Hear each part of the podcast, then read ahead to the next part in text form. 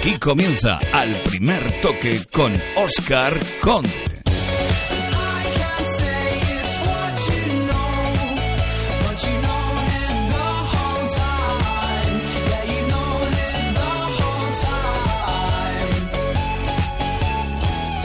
¿Qué tal? Muy buenas noches. Os voy a empezar dando un poquito de envidia porque ahora mismo tengo aquí en la mesa, a la derecha, un par de medallas de plata puestas. Sí, no es mía ninguna de las dos, yo esta cosa no, no sé, pero tenemos aquí a dos supercampeonas que sí que saben ganarlas. Marta Mangue, muy buenas noches. Hola, buenas noches. Carmen Martín, buenas noches. Hola, buenas noches. Felicidades, chicas. Gracias. Muchas y gracias. gracias por hacernos disfrutar del deporte, que es algo que estáis consiguiendo y estáis ganando a la gente, ¿eh? que eso es importante también, el, el ganar adeptos para el balonmano, ¿no?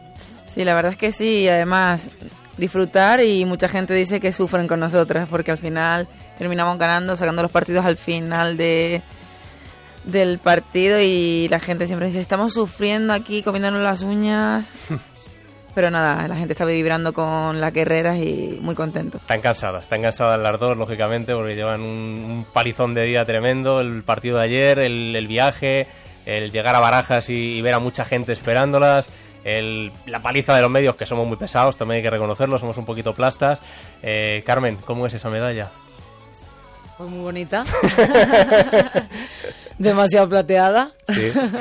en lugar de ser dorada, pero bueno, muy contenta. Pero muy hoy sabe, hoy sabe mejor que ayer. Mucho mejor que ayer. Hmm. Ayer... estaba- Había mala leche. Sí, Ayer había mala leche. mucha mala hostia, estábamos muy tristes porque, porque sabíamos que teníamos muchas posibilidades de poder hacer un, un partido bastante mejor del que, del que igual hicimos Hmm. y sobre todo de arrebatarles el triunfo, ¿no? Y al final pues te quedas un poco con la miel en los labios, pero bueno, el campeonato ha sido en general, en línea general muy bueno y estamos muy contentas. Bueno, pues vamos a estar eh, unos minutitos enseguida con Carmen y con, Marta para hablar de ese fantástico europeo de, de balonmano en el que se han traído esa medalla de plata después de caer ayer ante, ante Noruega, pero lógicamente os tenemos que contar más cosas así a modo de avance, como por ejemplo eh, las novedades en esa operación Neptuno y con dos nuevos detenidos en Valencia, uno de ellos como presunto autor material de la muerte del hincha del Deportivo que falleció el pasado 30 de noviembre, una muerte y una brutal batalla campal que ha hecho que el mundo del fútbol se examine y que quiera cambiar. Es triste que tengamos que llegar a esto, pero a esto hemos tenido que llegar para darnos cuenta todos. Hoy ha habido una reunión de la Comisión Delegada de la Federación Española de Fútbol eh, para comenzar a trabajar en todas esas nuevas normas que se quieren poner en marcha. Ya ha estado nuestro compañero Rafa Fernández. Rafa, buenas noches. Hola Oscar, muy buenas noches. Eh, una reunión que ha tenido dos frentes. Por la mañana, Junta Directiva de la Federación Española de Fútbol. Además, se ha dejado ver en la Federación Javier Tebas. Me cuentan que eh, ha estado en la comida y que ha estado en una esquina no muy dicharachero y tampoco relacionándose mucho con el resto de miembros de la Federación. Y por la tarde, la comisión delegada tan esperada en la que se tenía que aprobar la modificación de estatutos de la Federación Española de Fútbol para implantar el nuevo reglamento que se pretende implantar con, por parte de la Liga y del Consejo Superior de Deportes. De momento, lo que se ha aprobado es el cierre parcial de los terrenos de juego cuando sea menester y cuando se decida por parte de las comisiones pertinentes y también que la Federación lo que quiere es que el oficial nuevo de seguridad que quieren que tengan los clubes sea responsabilidad de ellos y no de la Liga de Fútbol Profesional. Pues eh, luego ampliamos toda esta información. Gracias, Rafa. Más cosas de la jornada. Junta Directiva del Barcelona. Cambios en el organigrama Blaugrana. Ignacio Mestre sustituye a Antonio Rosich como director general. También gana peso Albert Solé, que pasa a ser director del área de deportes profesionales. Y es que los futbolistas, como sabéis, pues están ya de vacaciones. Después de cerrarse ayer la última jornada de Liga del año. Eso sí, algunos se van lesionados, como el madridista Marcelo, tres semanas cao por una lesión muscular. O sobre todo, el futbolista del Getafe, Ángel Lafita, al que desde aquí le queremos mandar un fuerte abrazo porque se va a perder lo que resta de temporada. Se ha roto el ligamento cruzado anterior de la rodilla derecha. Un Getafe que sigue pendiente de lo que ocurra con su entrenador, con Cosmin Contra, pendiente de su marcha al Guangzhou chino, algo que parece cada vez más cercano de confirmarse. Unos que se van y otros que llegan, o mejor dicho, que vuelven, que regresan a la liga, porque luego hemos quedado con Pepe Mel, que hoy ha sido presentado como nuevo entrenador, bueno, como nuevo entrenador, como entrenador de su Betis. Además, hablaremos de esa Supercopa de Italia que se ha llevado el Nápoles de Benítez en los penaltis después de empatar a dos con la Juventus, un partido que se ha disputado en Doha, en Qatar. Sí, la Supercopa de Italia, un 22 de diciembre en Qatar. Las cosas del fútbol moderno y de los negocios, que por desgracia creo que algún día nos tocará también a nosotros porque somos de, de copiar lo que hacen mal otros. En la Premier eh, se ha cerrado la jornada de liga, victoria del Chelsea en campo del Stoke City 2-0, un gol del español Cés Fábregas y mala noticia para el Barça de baloncesto. lesión de Juan Carlos Navarro. Seis semanas de baja, rotura fibrilar en el bíceps femoral de la pierna derecha, ausencia importantísima la de Navarro para ese partidazo del domingo ante el Real Madrid. Ya sabéis que nos podéis contar lo que queráis en nuestro email al primer toque onda cero es, o bien en las redes sociales en nuestra página de Facebook y también en nuestro Twitter arroba al primer toque. Os leemos aquí hasta la una en Onda Cero. Al primer toque hoy con las guerreras. Comenzamos.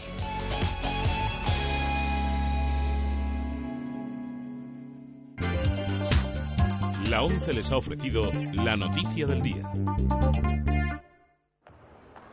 Mira, Juanra, mira qué árbol de Navidad más bonito me he comprado. Pero, pero, pero si es enorme, ¿cómo vas a subirlo a casa? Pensaba pedírtelo a ti. No, ni hablar, Patricia. Porfa. Ni loco. ¿Y si te doy un rasca? ¿Acaso crees que puedes doblegar mi férrea voluntad con un rasca de Navidad de la 11? Pues has acertado. Venga, que lo subo.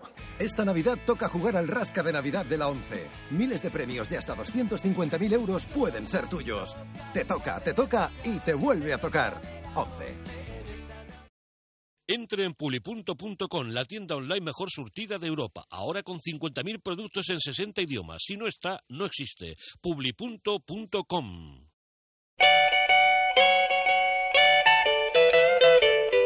En Onda Cero, al primer toque, con Oscar Conde. Jingle bell, jingle bell, jingle bell rock. Jingle bells swing and jingle bells ring. Snowing and blowing. 12 y 6, una hora menos en Canarias. Está ya Peñalba navideño. Está ya con musiquita. Eh, ¿eh? ¿Qué ganas tiene de Navidad Peñalba? bueno, supongo que como Marta Mangué y como Carmen Martín, que están deseando coger vacaciones, ¿o no? Sí, ya a partir de mañana nos vamos a casa. ¿Mm? Como aquel que dice, volvemos a casa por Navidad. Tú también, ¿no, Carmen? Sí, con muchísimas ganas, muchísimas ganas de ver a la familia y a los sobri, la amiga y bueno, y disfrutar un poco, ¿no? De Mm. mi ambiente almeriense. Bueno, eh, la derrota ayer, 28-25 ante Noruega, eh, fue un partido apretado, partido difícil, que bueno, en momentos parecía que podíais eh, ganar, que podíamos llevarnos y al final, desgraciadamente, se acabó marchando, ¿no? Sí, la verdad es que sí, que empezamos muy bien y, y realmente cuando ya nos dimos cuenta, ellas estaban por encima y ya Mm. nos fue súper difícil poder, poder ponernos por encima de nosotras y yo pienso que un poquito eh, el arbitraje no nos favoreció. Hmm. Eh, Carmen, eh, ¿tú también lo viste así el partido? ¿También lo viviste de esa manera, como dice Marta? Creo que tiene razón. Sí que es cierto que hicimos una primera parte muy buena. En la segunda parte igual estuvimos un pelín desconcentradas a los primeros minutos y, y nos marcaron ahí un parcial de 2-0 que, que nos supuso el empate. Luego fuimos un poco como a, a remolque. Es cierto que los árbitros no nos ayudaron y también considero que la consistencia física igual nos pudo fallar al final del partido. Noruega es un equipo que tiene un nivel físico impresionante. Hmm. Me decíais antes que esa medalla sabe hoy mejor que ayer, lógicamente, porque siempre una plata en el momento no deja de ser una derrota eh, y el que es deportista le gusta ganar siempre, aunque sea en, los amistosos, ¿no? Entonces siempre en ese momento después del partido hay esa sensación de rabia, ¿no? De, de decir, podíamos haber hecho algo más, pero sí que hoy, imagino que viéndolo con perspectiva, como decíais antes, eh, mm, veis el valor que tiene esa medalla y sobre todo el valor de lo que estáis consiguiendo, porque lleváis ganando medallas desde el año 2008. Sí, la verdad es que sí que... Y nos está haciendo súper difícil, ¿sabes? Pero esta medalla ha sido como que teníamos el oro casi en las manos y se nos ha ido. Hmm. Pero tiene su peso en oro, aunque sea de plata. Hmm. Eh, Carmen, eh, la medalla de plata en el Europeo 2008, el bronce del Mundial en el 2011, el bronce olímpico de 2012 tuvo en esa mala pata que tuviste eh, y ahora la plata europea eh, de ayer, de este domingo. Son cuatro medallas para el balonmano femenino español, que es un deporte que no está reconocido, que no estaba reconocido en España hasta ahora y que lo estáis poniendo en el mapa. Pues sí, llevamos poniéndolo en el mapa ya, ya la verdad que mucho tiempo.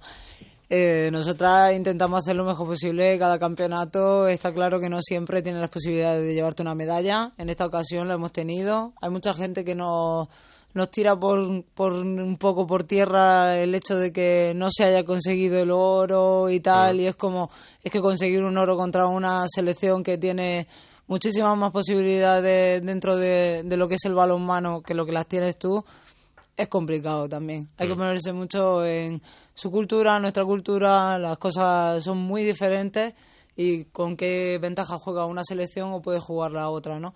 Es una selección que ha estado ha disputado unas 14 eh, finales, Hmm. seis de ellas o siete han sido ganadas tienen muchísima experiencia. Esta era nuestra segunda. Salimos mucho más convencidas de lo que salimos en la primera, pero bueno, no ha podido ser, se dio todo y Hmm. ahí nos quedamos. Bueno, eh, las dos habéis estado en las cuatro medallas eh, de las que hablamos, tanto Marta como, como Carmen. Supongo que habéis visto la, la evolución eh, del equipo durante estos años y la evolución también, eh, lo hablábamos antes, eh, por ejemplo, hoy en la llegada a Barajas, la cantidad de gente que había, la evolución de la gente que os va apoyando y la gente que se va acercando al balonmano, ¿no?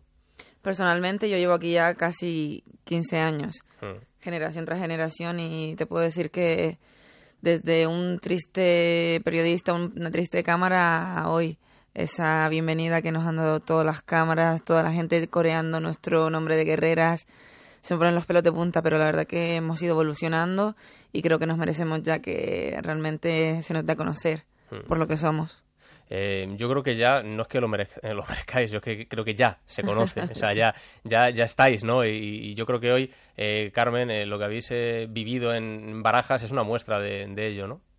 Sí, evidentemente es una muestra de ello. Lo que pasa que a veces es como que te sabe un poco a poco. Mm.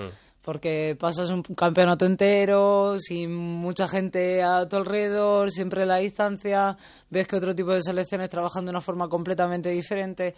Tú sabes que en España se trabaja de esa misma manera, pero evidentemente no con tu deporte, y al final, pues un poquito, pues eso, que entristece. Pero a la vez alegra muchísimo de que hoy en día existan las redes sociales y que la Mm. gente se vuelque tanto, tantísimo como se está volcando con nosotras por, porque valoran realmente lo que estamos haciendo y nosotros se lo agradecemos, vamos, desde lo más profundo de nuestro alma.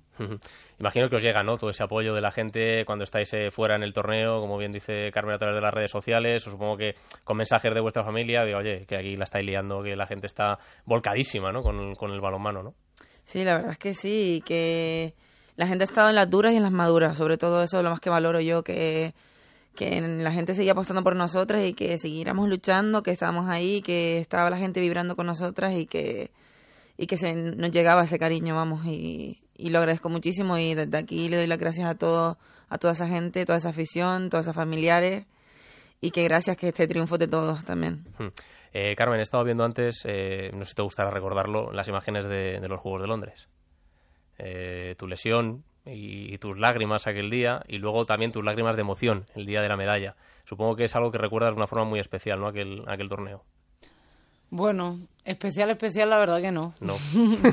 ¿Para qué nos vamos a engañar? Aunque sea de Lo forma que- negativa por lo que por lo que te pasó, pero también por, eh, por ver el, no. el apoyo de, de- de tus compañeras, el apoyo de, de tu gente, ¿no? Eh, supongo que eso también eh, Negativamente no, negativo se ve todo al principio, lo ves Mm. todo negro y piensas que se te ha acabado todo y que no...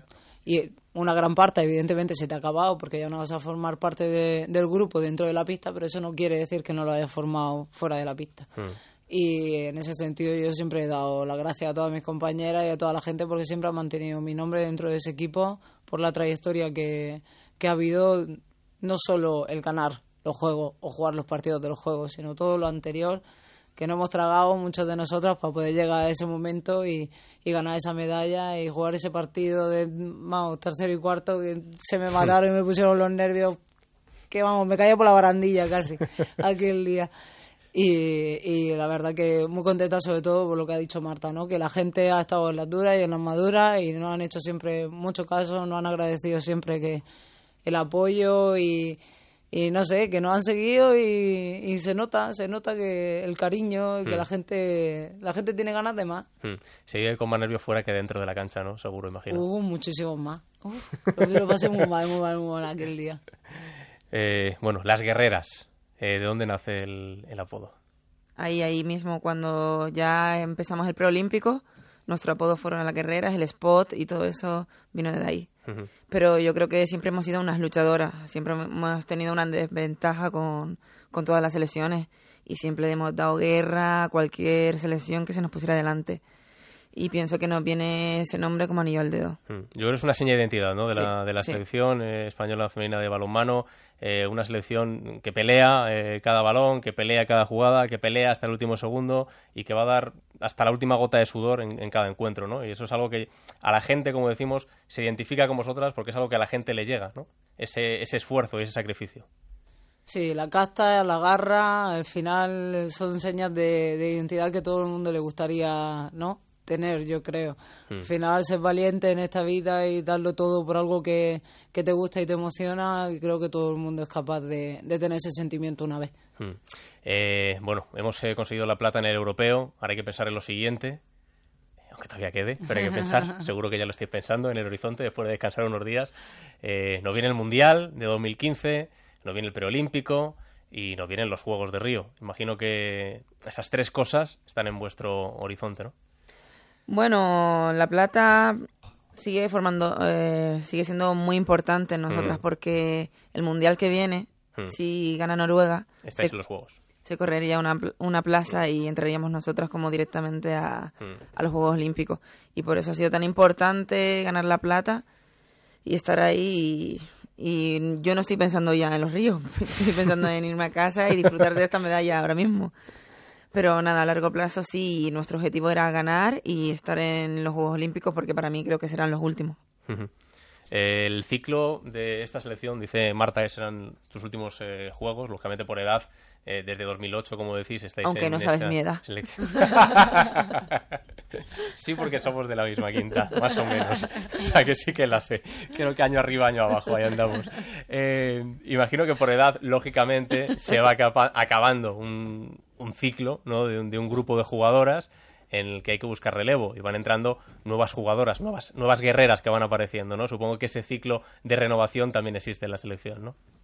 Sí, bueno, ya se puede comprobar, alrededor de unos años, unos dos años atrás, ha empezado a entrar mucha gente nueva, joven, con muchísima ilusión. Yo creo que por eso han sido dos años también muy duros, tanto de europeo como de mundial, a la hora de conseguir algo, ¿no? Porque siempre cuando cambias prácticamente a un grupo entero necesitas eh, entrar otra vez en la dinámica de cómo quieres que el grupo funcione, la gente se tiene que adaptar, tiene que ir cogiendo un rol y, y sobre todo saber que también necesitan tener responsabilidad, ¿no?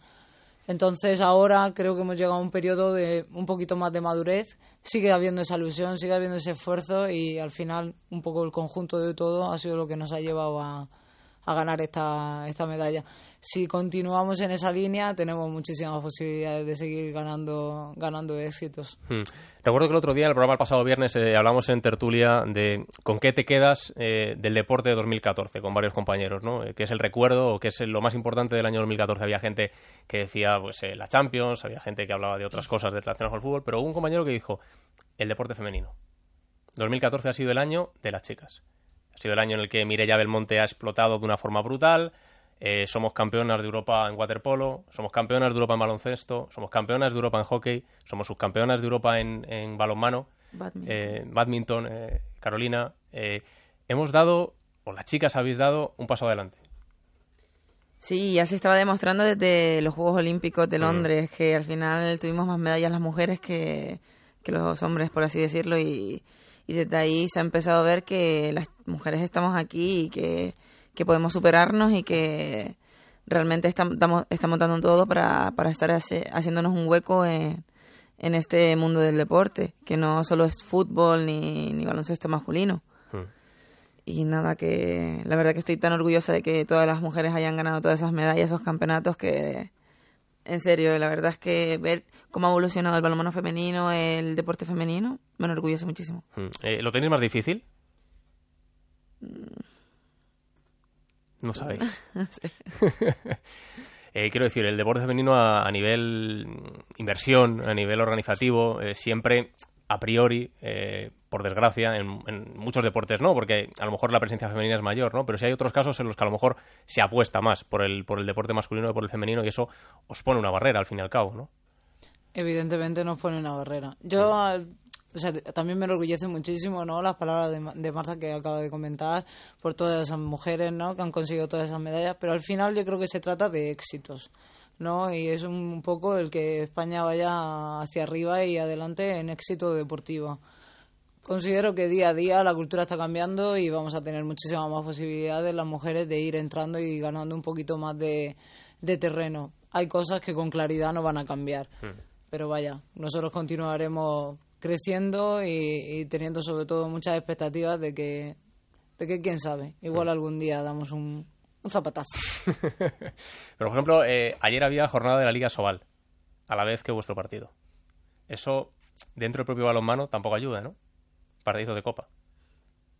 sea, también es, es, es una, una forma de que, oye, si se está jugando un- una final de un europeo, no se puede poner un partido Claro. del... Es, es contraproducente, ¿no? Al, al fin y al cabo. Ya, pero aún así eh, se han comentado que hemos llegado a un pico de audiencia sí. de 2 millones, coma cinco, vamos. Hmm. y- pues mira, aún más orgullosa de eso, ¿sabes? Que estaba balonmano masculino y la gente estaba con la guerrera.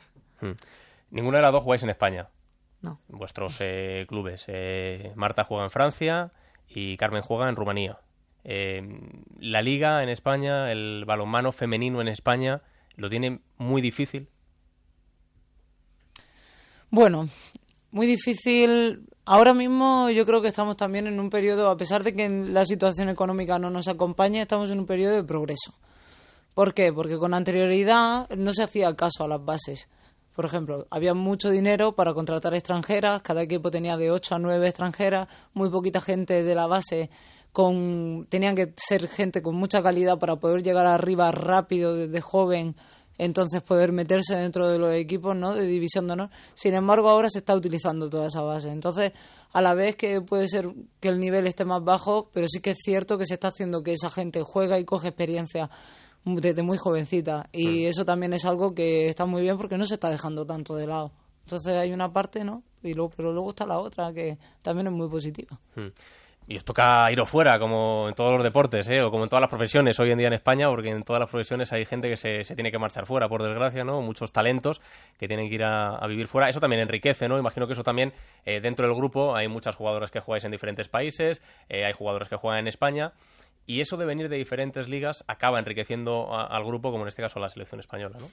enriqueciendo y perjudicando también, porque al final nos tenemos que incorporar de una disciplina que tú tienes en tu club, tú trabajas así, tú al final le estás perdiendo tu esencia de cómo juegas en España. Mm. Por ejemplo, personalmente yo, cuando vengo aquí a la selección juego de una forma diferente. Entonces, los beneficios son que si te vas joven, creces como persona y al final maduras muchísimo. Y al final, a lo mejor en el, en el club en el que estás tienes un rol súper importante y eso te ayuda para venir luego a la selección. Eh, os ha felicitado mucha gente, imagino, eh, lógicamente vuestra familia, gente, gente cercana, pero gente importante, eh, políticos, eh, responsables a nivel español, eh, ¿os han felicitado? ¿Os han llamado? ¿Han hecho algo? No. Eh, Carmen y Jones no somos las más indicadas. Es verdad, es que no, todo hay que decirlo. O sea, nosotras tampoco somos. un- un- no tenemos Twitter, no Mm. nos metemos tanto en el tema de las redes Ajá. sociales, o sea que no sabemos si ha habido alguna cosa Mm. o no. O sea, realmente no tenemos ni idea, vamos, que no has Mm. pillado. No pasa nada. Pues seguramente, que sí imagino que que, habrá. sí. Imagino que sí, eh, Sí, hombre, sí, sí. Supongo que sí que habrá habido algún tipo de, de felicitación, estoy seguro. Eh, el seleccionador de balonmano es un chico, es Jorge Dueñas. Sí. Eh, había- ha habido veces en las que ha habido que, eh, por ejemplo, la última polémica fue con el tema del tenis, ¿recordáis? Con el nombramiento de, de Galaleón como capitana de la Copa Davis, o cierta polémica al principio, luego no, pero bueno, cierta el decir, es que una mujer en un vestuario de hombres, mm, había gente que lo pensaba y habrá gente que lo piense. Se está demostrando que al revés por lo menos no hay problema. Vosotras, eh, eh, Miki Oka en el equipo de waterpolo, eh, que eso no deja de ser una absoluta chorrada. Claro, al final es la cultura. La cultura que se nos ha inculcado que todo muy machista, ¿sabes? Y al final, si no vamos cambiando nosotros, la mente se queda corta, vamos. Hmm. Me dice mi compañero Collado que Gedeón Guardiola, que es buen amigo del programa, está escribiendo por ahí en Twitter que está escuchando y que os felicita. Que muchas Compañero de la gracias. selección masculina. Muchas gracias. Bueno, chicas, pues ha sido un placer compartir con vosotras estos minutos. Eh, desearos que descanséis, que lo habéis ganado. Que disfrutéis de la familia, de los amigos, que durmáis, porque Marta me está poniendo una cara de tengo una ganas de coger una cama y destrozarla, pero vamos, que me voy a tirar durmiendo hasta pasado mañana, ¿o no? Y todavía me tengo que levantar a las 5 de la mañana porque el vuelo lo tengo a las 7. Entonces no vas a dormir ya, ya no duermas casi, ¿no? Madre mía. Marta Mangué, Carmen Martín, felicidades, seguir peleando, seguir trabajando, pues los éxitos van a seguir llegando. Gracias otra Gracias a vez por hacernos disfrutar. Muchas gracias. 12 y 24, una hora menos en Canarias, eh, seguimos en el primer toque. in the frosty air. What a bright time, it's the right time to rock the night away. Jingle bell time is a swell time. En Onda Cero, al primer toque, con Oscar Conde.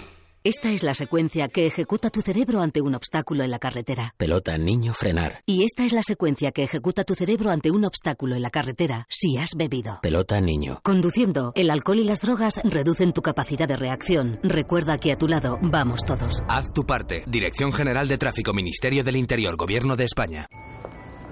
Hola, ¿me das un cupón de Navidad? Pues tú dirás. La verdad es que este año me he portado bien. Y no lo digo yo solo, ojo. Así que me vas a dar ese que pone porque te lo mereces más que nunca. Muy bien. Toma, porque seguro que te lo mereces. Feliz Navidad. Gracias. Feliz Navidad y también. Aún estás a tiempo de jugar al sorteo de Navidad de la 11. Este 1 de enero repartimos más ilusión que nunca. Más de 44 millones de euros en premios con 70 premios de 400.000 euros. Sorteo de Navidad de la 11. Feliz ilusión.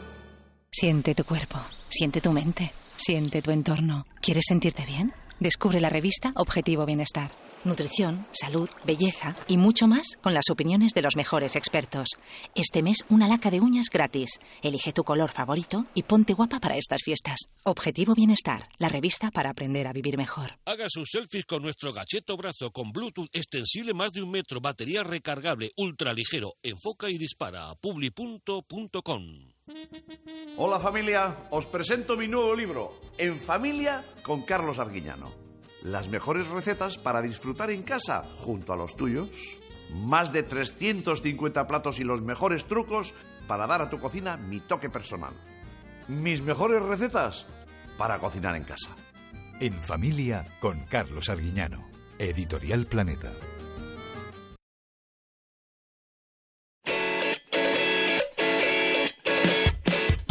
Onda Cero, al primer toque, con Oscar Conde. Cómo me gusta hablar con deportistas así. Da gusto, ¿qué queréis que os diga? De verdad, en serio, ¿eh? Da gusto hablar con, gente como Marta Mangué, como Carmen Martín, con gente natural, que hablan de su deporte, que viven su deporte de forma apasionada y que encima nos dan estos grandísimos éxitos que nos están dando. Rafa Fernández, buenas noches de nuevo. Hola otra vez, Oscar. A ver, tenemos que cambiar completamente el ritmo porque vamos a hablar de algo que no tiene absolutamente nada que ver. Eh, desgraciadamente de, de todo lo que está eh, trayendo aquella batalla del, del 30 de noviembre en el que hoy hemos conocido eh, dos nuevas detenciones en, en Valencia.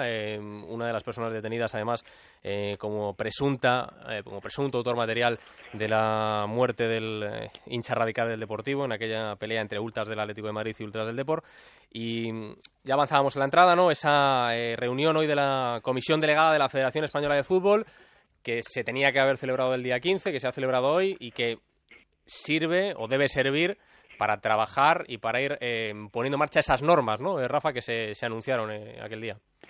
Sí, eh, bueno, aquí ahora hay una, digamos, eh, un punto de encuentro o desencuentro en cuanto a las versiones de la Federación Española de Fútbol y el Consejo Superior de Deportes y la Liga. Eh, según la Federación, todas las medidas o la gran mayoría de las medidas que se- de las que se está hablando ya están dentro de la reglamentación federativa, dentro de las medidas disciplinarias que, que se quieren implantar. Por ejemplo, eh, hemos venido hablando del posible descenso de categoría de algún club que, que, que cometa desmanes o que se salga de la línea eh, de manera brusca que, que- quiere imponer la liga, el consejo, la federación para que para que los ultras no campen a sus anchas en los en los campos de fútbol, eh, pues por ejemplo eso eh, ya en la federación se, nos dicen que ya está recogido. Eh, también que están recogidas otras cosas, eh, reducción de puntos, eh, la posible expulsión de cualquier club y lo que se ha aprobado hoy de manera transitoria, y ahora explico por qué, ha sido el cierre parcial de los terrenos de juego, una medida que como ya sabemos y hemos venido comentando ya está implantada en UEFA a nivel eh, a nivel europeo, a nivel internacional eh, y que eh, ahora ya se va a poder de- tomar esa decisión de cerrar parcialmente una grada dentro de los terrenos de juego en nuestro en nuestro fútbol. Y el otro punto que también es de discordia es el de el oficial de seguridad que así le denomina la Federación Española de Fútbol que quieren que quieren eh, situar en cada terreno de juego que la Federación dice que será un oficial de seguridad dependiente de la propia Real Federación Española de Fútbol, eh, mientras que en la Liga eh, lo que pretenden es ser ellos los que controlen esa seguridad eh, con un director de seguridad y con, y con los- las medidas de seguridad pertinentes para que haya actas que recojan todos los insultos, todos los eh, signos de xenofobia, odio que se puedan ver dentro de dentro de las gradas de los de los terrenos de juego. Eh, como te digo, eh, ahora mismo esa es la situación. Eh, la Federación ha, ha mm, decidido que haya una nueva comisión. Mm, Bueno, recuerdo a nuestro querido José María García que definía muy bien las comisiones. Eh, ahora mismo yo no la recuerdo la definición, pero era eh, venía a decir que no servirían absolutamente para nada. Esperemos que sirvan para algo, porque ya van muchas comisiones, eh, vamos pasando por demasiadas comisiones y ahora eh, hay una nueva, ¿no? En la que quieren que esté todo el fútbol español representado, eh, bueno, pues con la AFE, con los entrenadores, con los futbolistas, con los propios clubes también. Eh, bueno, pues vamos a ver eh, hasta dónde llega esa comisión que se va a reunir. eh, se supone que en enero, me han dicho que a la mayor brevedad, a la vuelta de vacaciones, eh, y que va a trabajar en ese nuevo en ese nuevo reglamento para ver cómo se, se consigue que tenga una uniforme, una unificación de criterios entre Consejo, Federación y Liga. Vamos a ver cómo termina todo esto. Yo eh, lo veo como un claro pulso, Oscar, eh, de, de- de cada estamento y aquí estamos viendo bueno pues que se ha unido esta semana el Comité Olímpico Español, la, la Federación, con las declaraciones de Alejandro Blanco y de Ángel María Villar. Hoy le ha agradecido ese apoyo eh, públicamente eh, Ángel María Villar a Alejandro Blanco y por el otro lado pues estamos viendo que van más de la mano el Consejo Superior de Deportes y la Liga de Fútbol Profesional. No sé, eh, yo creo que lo que tiene que haber de una vez es una única línea, se deberían de sentar, a lo mejor deberíamos de ver menos comisiones o menos eh, públicamente todo, todo lo que está viendo, pero sí que tomar una decisión de una vez por todas porque porque bueno, esto es lo que sería mejor para el fútbol, ¿no? Bueno, pues eh, esa reunión de la comisión con, con estas cosas que van avanzando poco a poco, luego el, el discurso de, de Navidad del presidente de la Federación, de Ángel María Villar. Vamos a escuchar un extracto de lo que ha dicho el presidente. Hay muchos retos, pero los dos más significativos, para mi entender, son la clasificación para la fase final del Campeonato de Europa del 2020 que se va a celebrar en este maravilloso país que es Francia y jugar por primera vez el campeonato, la fase final del Campeonato del Mundo de las Mujeres que se va a celebrar. Estoy seguro que vamos a conseguir los éxitos que nos proponemos. No va a ser fácil, pero estoy seguro que Bueno, pues el presidente Ángel María Villar en ese discurso de Navidad no ha querido hacer referencia a nada de este y centrarse simplemente en lo que, en lo que ya habéis oído. Eh, Rafa, ¿ha estado Vicente del Bosque también por allí? Sí, eh, el seleccionador español con el que hemos podido departir un rato y que eh, le da una vital importancia a un partido que hemos sabido hoy que eh, se va a jugar en Sevilla eh, el próximo 27 de marzo entre entre España y Ucrania, eh, la selección ucraniana que va a ser el próximo rival para esa clasificación para la Eurocopa de 2016 y Vicente del Bosque que bueno pues estamos muy satisfechos también con la evolución de los jóvenes eh, por ejemplo con Isco con Coque. Y eh, me comentaba que vamos a ver qué pasa cuando vuelva por ejemplo Luca Modric no en el Real Madrid. Si y Isco sigue teniendo estos minutos y esta importancia que, que ha conseguido en el equipo de Ancelotti. Y permíteme que desde aquí eh, felicitemos eh, a Vicente del Bosque 23 de diciembre mm, ya no digo el año de nacimiento, pero está Hombre. chaval, eh, hoy es su cumpleaños. Hombre, pues muchísimas felicidades, muchísimas felicidades al, al seleccionador nacional, que evidentemente, como dice Rafa, creo que cumple 18 o 19, me parece. 18, está, sí, está un chaval, hombre, por favor. Gracias, Rafa. Un abrazo. Un abrazo, cuídate. 12 y 33, una hora menos en Canarias. A vuelta de pausa, estamos con otro hombre que hoy ha vuelto a su casa. En Onda Cero, al primer toque, con Oscar Conde.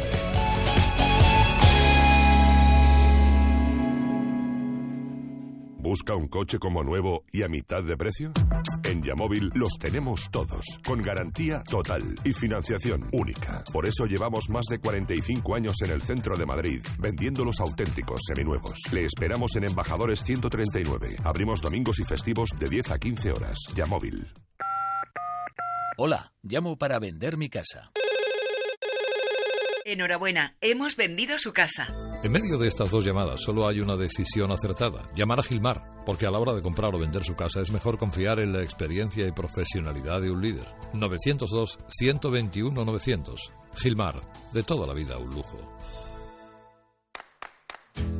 Vuelve Navifan, el evento familiar que te trae las mañanas más divertidas de la Navidad, con actuaciones de Dubi Kids, la pandilla Beldrilo, Conecta Kids, Noel Ruido, Raúl Charlo y la banda de Mirella.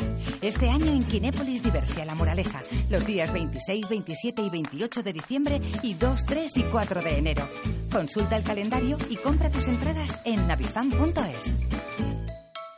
En los Montes de Galicia tenemos tu comida o cena de empresa. Con menús de Navidad y menús de grupo que se ajustan a tu paladar. Y precios que se ajustan a tu bolsillo. Hasta con el cansino del grupo nos lo pasaremos de maravilla. Consulta nuestra web o llámanos para más información. 91 355 27 86 o 91 315 61 29. Losmontesdegalicia.com. El placer de comer.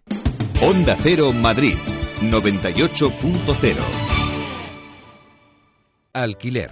Acción de alquilar. Negocio por el que se cede una cosa a una persona durante un tiempo a cambio de una rentabilidad. Seguro. Adjetivo. Que es cierto. Libre y exento de todo peligro o riesgo. Si piensa en alquilar, ya sabe. Alquiler seguro. 902 37 57 77. Alquiler seguro. 902 37 57 77. Blow Dry Bar, un nuevo y original concepto de peluquería, estilismo y maquillaje donde cada cliente dispone de un estilista personal que estudia sus facciones y estilo.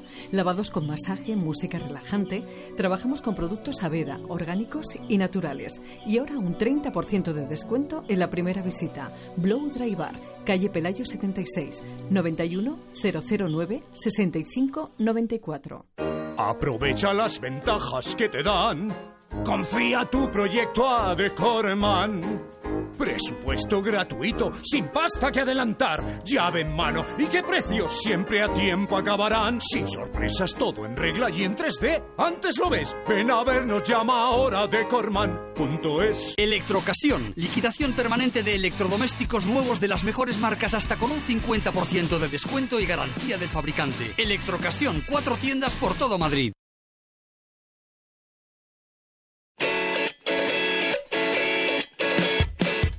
En Onda Cero, al primer toque, con Oscar Conde. Aquí estamos en Onda Cero, estamos en Al Primer Toque, nos vamos ahora hasta Sevilla, porque allí ha estado una de las eh, noticias del día. Compañero Carlos Hidalgo, muy buenas noches. ¿Qué tal? Buenas noches.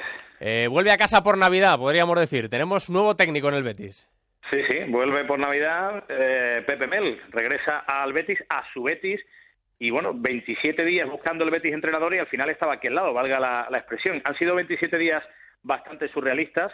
El Betis destituye a Velázquez el 25 de noviembre y eh, decían en el Consejo que querían hablar con varios entrenadores, que se lo querían tomar con calma. Pusieron a Juan Merino, el del filial, que por cierto se ha entretenido en ganar cuatro partidos de liga consecutivos. Y bueno, han hablado con Sergio Lovera, con López Muñiz, con Juan de Ramos, con Lorenzo Serra Ferrer. Y en los últimos días la terna se quedaba con dos, Fernando Vázquez y Pepe Mel. El jueves llaman a Fernando Vázquez, se planta en Sevilla, le hacen una oferta, eh, quedan en hablar el lunes, pero en estas los miembros del Consejo que querían a Pepe Mel, digamos que se hacen fuertes, cambian el paso, se reúnen el viernes con Mel y como él mismo ha dicho, no ha hecho falta hablar mucho. Mel es bético, no le va a decir que no al Betis y bueno, 385 días después regresa al conjunto verde y firma hasta final de temporada, aunque me cuenta un pajarito que si asciende al equipo tendrá dos temporadas más. Pues saludamos al nuevo técnico del Betis, a Pepe Mel. Hola Pepe, buenas noches. Hola, buenas noches. Eh, nosotros te echábamos de menos, no sé si tú a nosotros o a la Liga Española también. Hombre, sí, claro, está, eso está más claro que el agua, ¿no? El, el, el mono de entrenar se lleva adentro y la liga que uno conoce, que domina y en la que quiere triunfar es la española, ¿no? Y encima, pues como bien ha dicho tu compañero, el Betis es, es, es mi equipo, ¿no? Y, y, bueno, pues hay que intentar meterle en esa liga que es tan grande que es la primera división española. Como decía Carlos también, Pepe, eh, cuando uno siente unos colores, como es tu caso, los colores del Betis, y te sientes eh, como en casa, nunca mejor dicho, es complicado decir, decir no, ¿no? Sí, además, en mi caso, bueno, yo vivo en Sevilla, eh, yo tomo el pulso de la ciudad, lo que piensa, lo que opina, lo que te dicen por la calle, eh, bueno, pues yo soy un entrenador sin trabajo y, el, club de mi vida, el club en el que soy feliz, pues al final te llama y bueno, pues eh, es, es, es, meterte en segunda división y tener un reto difícil, pero, pero yo no puedo decir que no al Betis cuando me llama para que eche una mano, ¿no? Hmm. ¿Has visto el vídeo de, tu rueda de prensa de despedida, aquellas lágrimas, después de, de, de, aquel día? Bueno, sí, me la ponían mucho en Inglaterra. Debe, ser que allí, allí no están acostumbrados a esas cosas, ¿no? Eh, la verdad es que cada vez que tenía una entrevista siempre tenía que pasar por el trance de ver aquello, ¿no? Fue fue difícil para mí porque habíamos eh, construido un Betis eh, diferente después de, todo lo que pasó en el 2010. Eh, el Betis pasa de segunda división a jugar eh, en Europa y, y, fue un trabajo de mucha gente y bueno, pues cortarlo de aquella forma tan traumática para mí, pues era algo que, que dolía, ¿no? Uh -huh. Pepe, ¿qué ha cambiado en el Betis en todo este tiempo? Bueno, pues dentro del club eh, todos los que estábamos en aquel entonces ya no, no quedábamos ninguno y imagino que tienen la misma ilusión que te decía yo antes en el 2010, ¿no? Hmm. Eh, hay que meter al Betis en primera división. Eh, obviamente ha cambiado para mejor, pues que las cuentas en lo económico, eh, el club durante estos años ha hecho un buen trabajo y, y están muy saneadas y bueno, pues eh, ahora queda lo deportivo, que es lo que a mí verdaderamente me importa y a los béticos también, porque no olvidemos que el Betis es un club de fútbol, por lo tanto lo que importa es lo que pasa en el césped, ¿no? Y entre el PPML de entonces y el PPML de ahora eh, hay muchos cambios, hay un entrenador diferente, hay un entrenador enriquecido por su experiencia fuera de España. Sí, hombre, la, la Premier League te enseña muchas cosas, ¿no?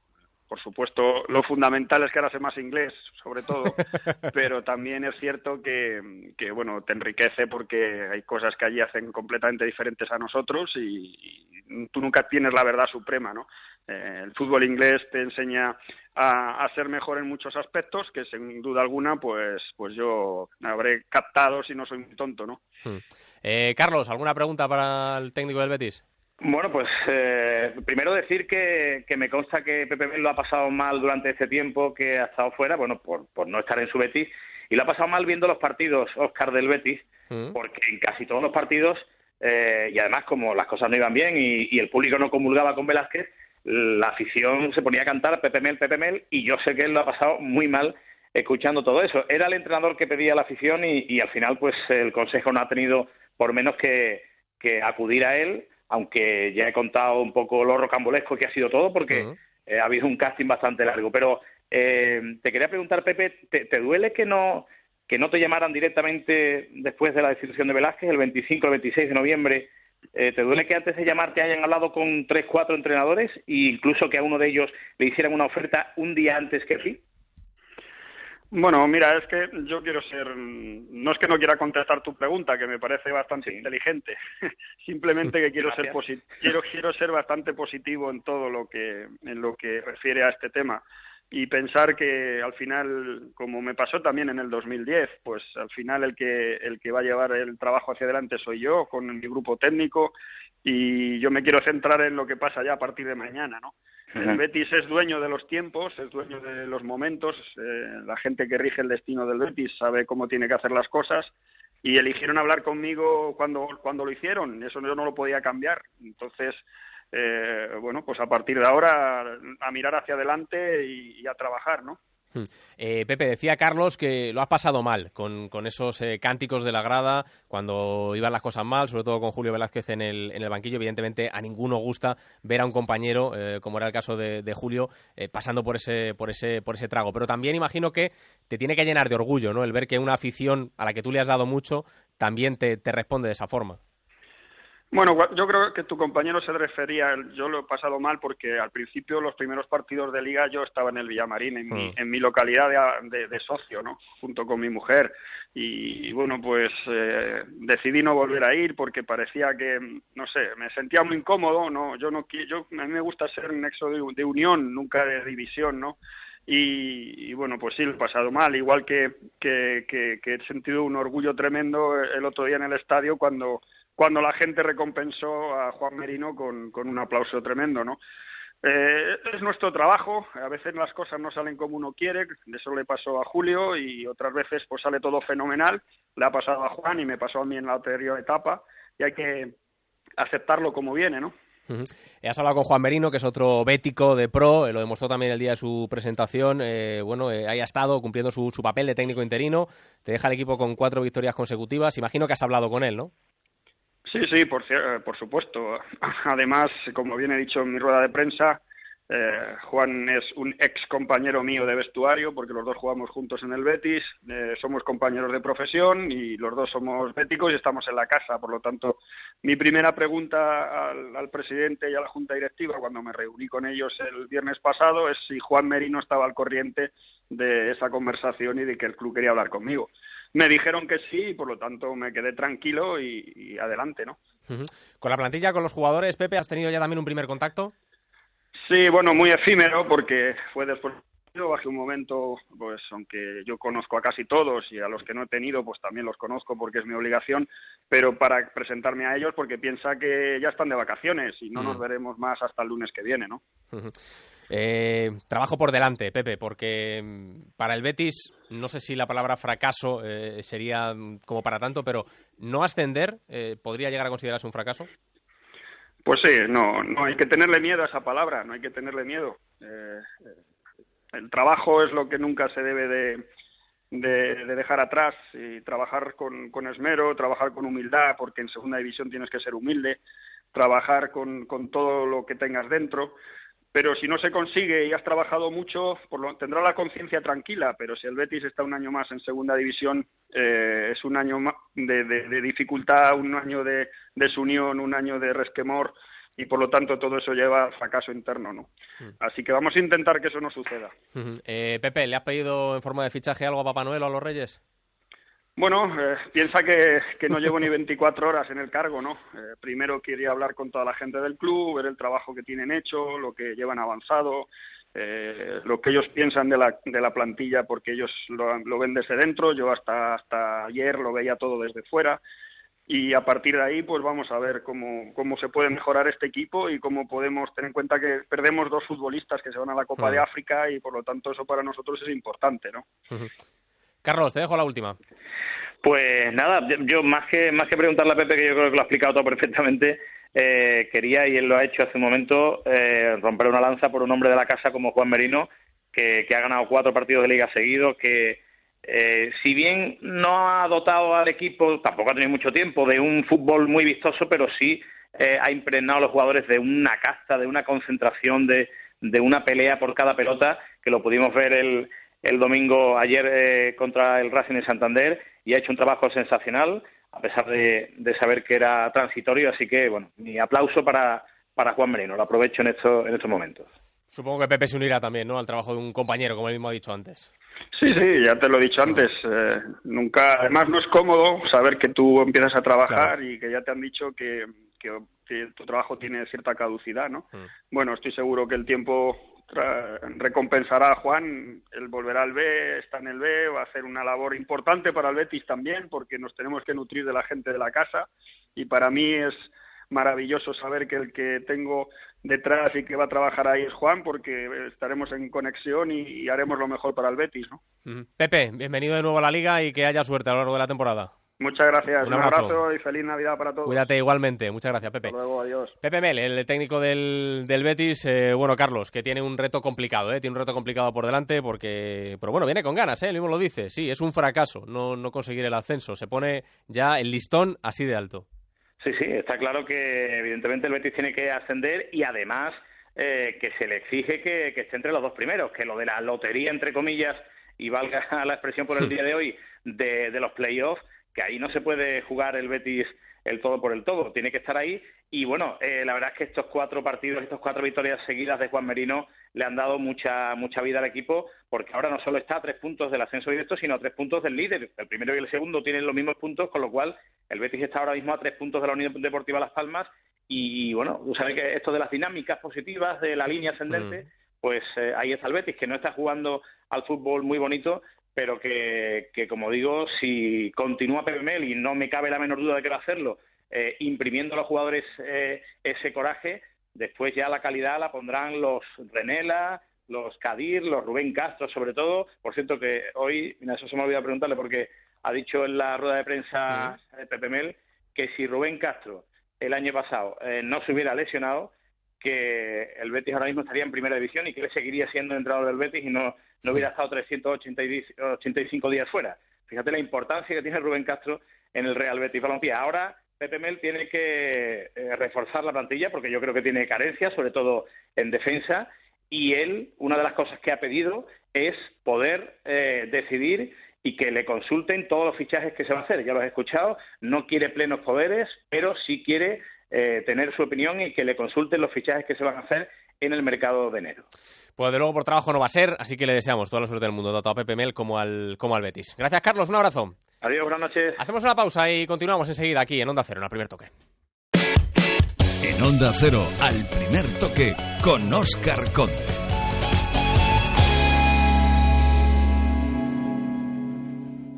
Con solo un gesto, deja de fumar. Iníciate en el running, duerme bien y cuida tu alimentación.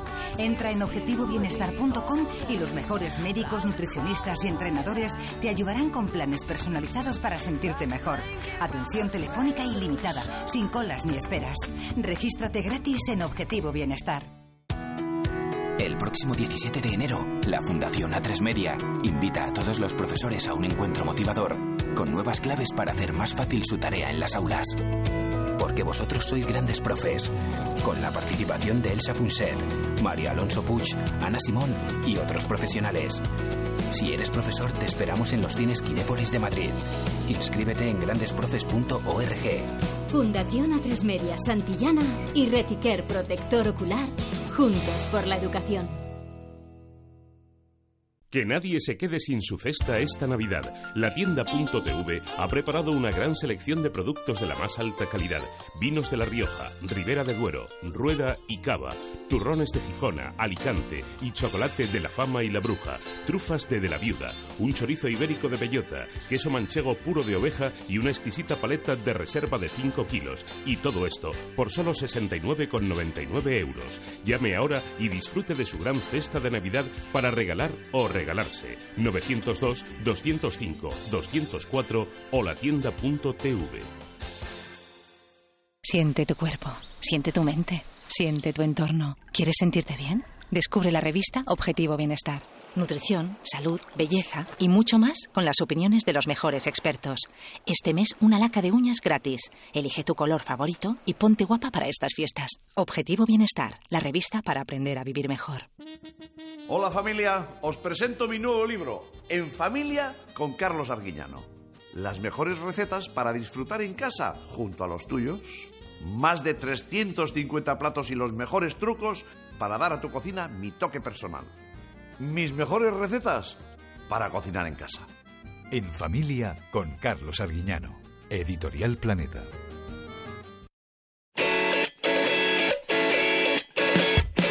En Onda Cero, al primer toque, con Oscar Conde.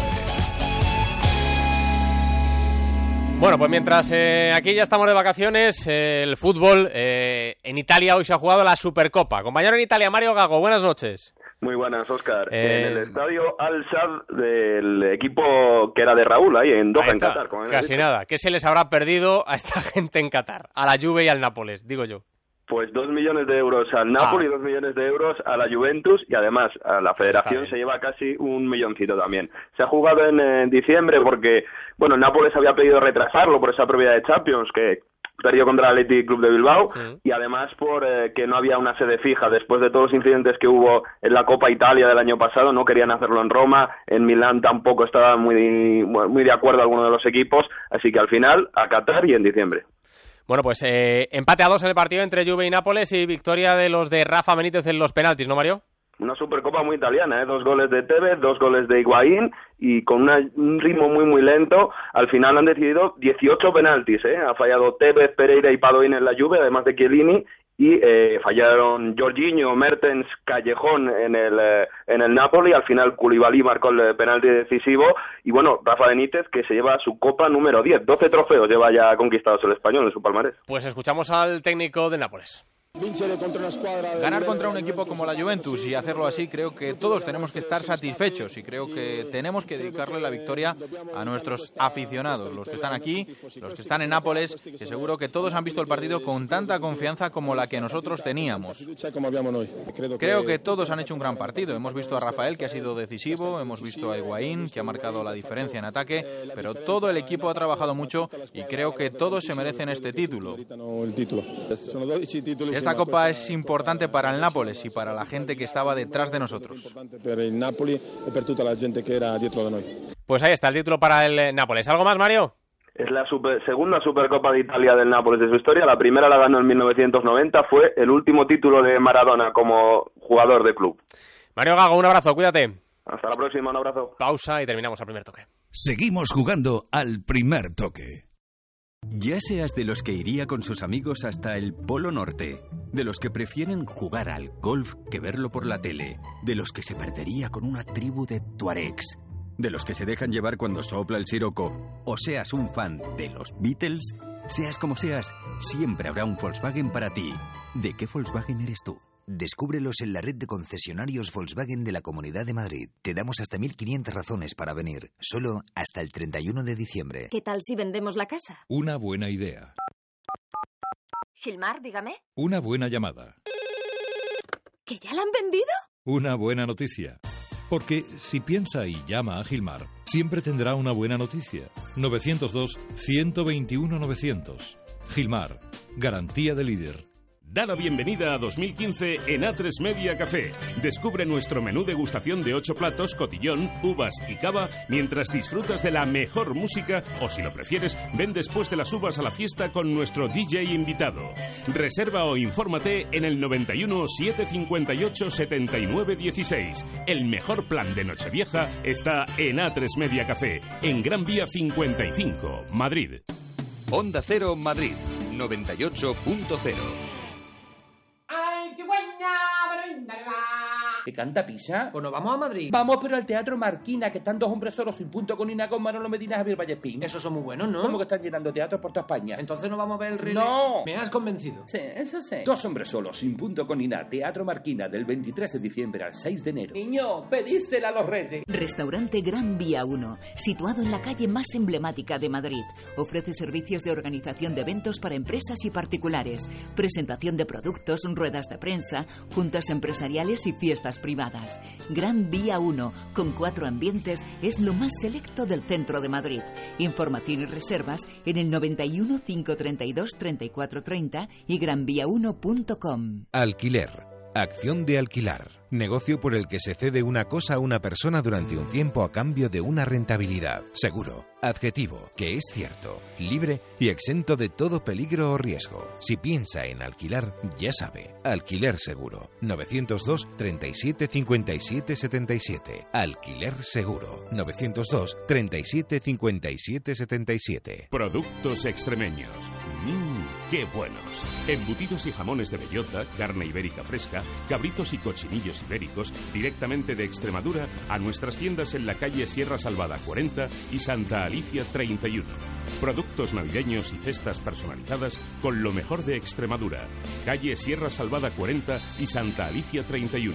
Infórmese en el 91 380 29 65. 91 380 29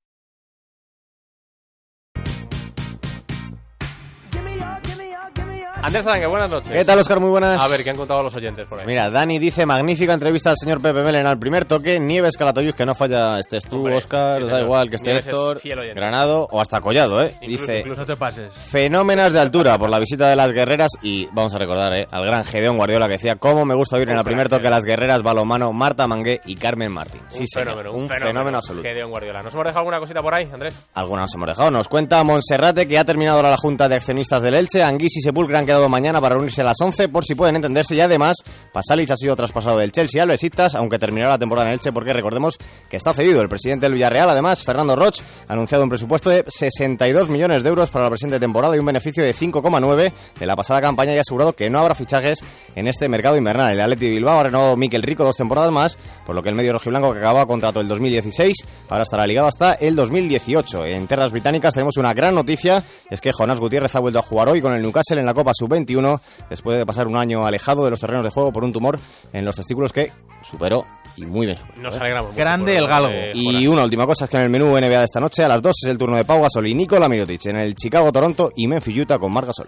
Gracias, Andrés. ¿Portadas, Collado? Al kiosco el diario Marca de mañana dice Casillas disfruta la Navidad más feliz de los últimos años. No tengo motivos para irme, dice el capitán del Madrid. En AS el United ofrece 153 millones de euros por Bale y ojo, el pequeño Nicolás pasó por deportista de élite. Oh. Aprobó enchufado el bachiller en las aulas de la Blume. Iba a clase con chofer, dice un compañero. Ahí está. Y en el diario Sport, Faraón Xavi. eh, hubiera sido una cagada irme. Quiero seguir hasta el 2016, dice Xavi Hernández en el diario Sport. Gracias, Collado. Que con la parroquia mañana más al primer toque aquí. Hasta luego. Chao, chao.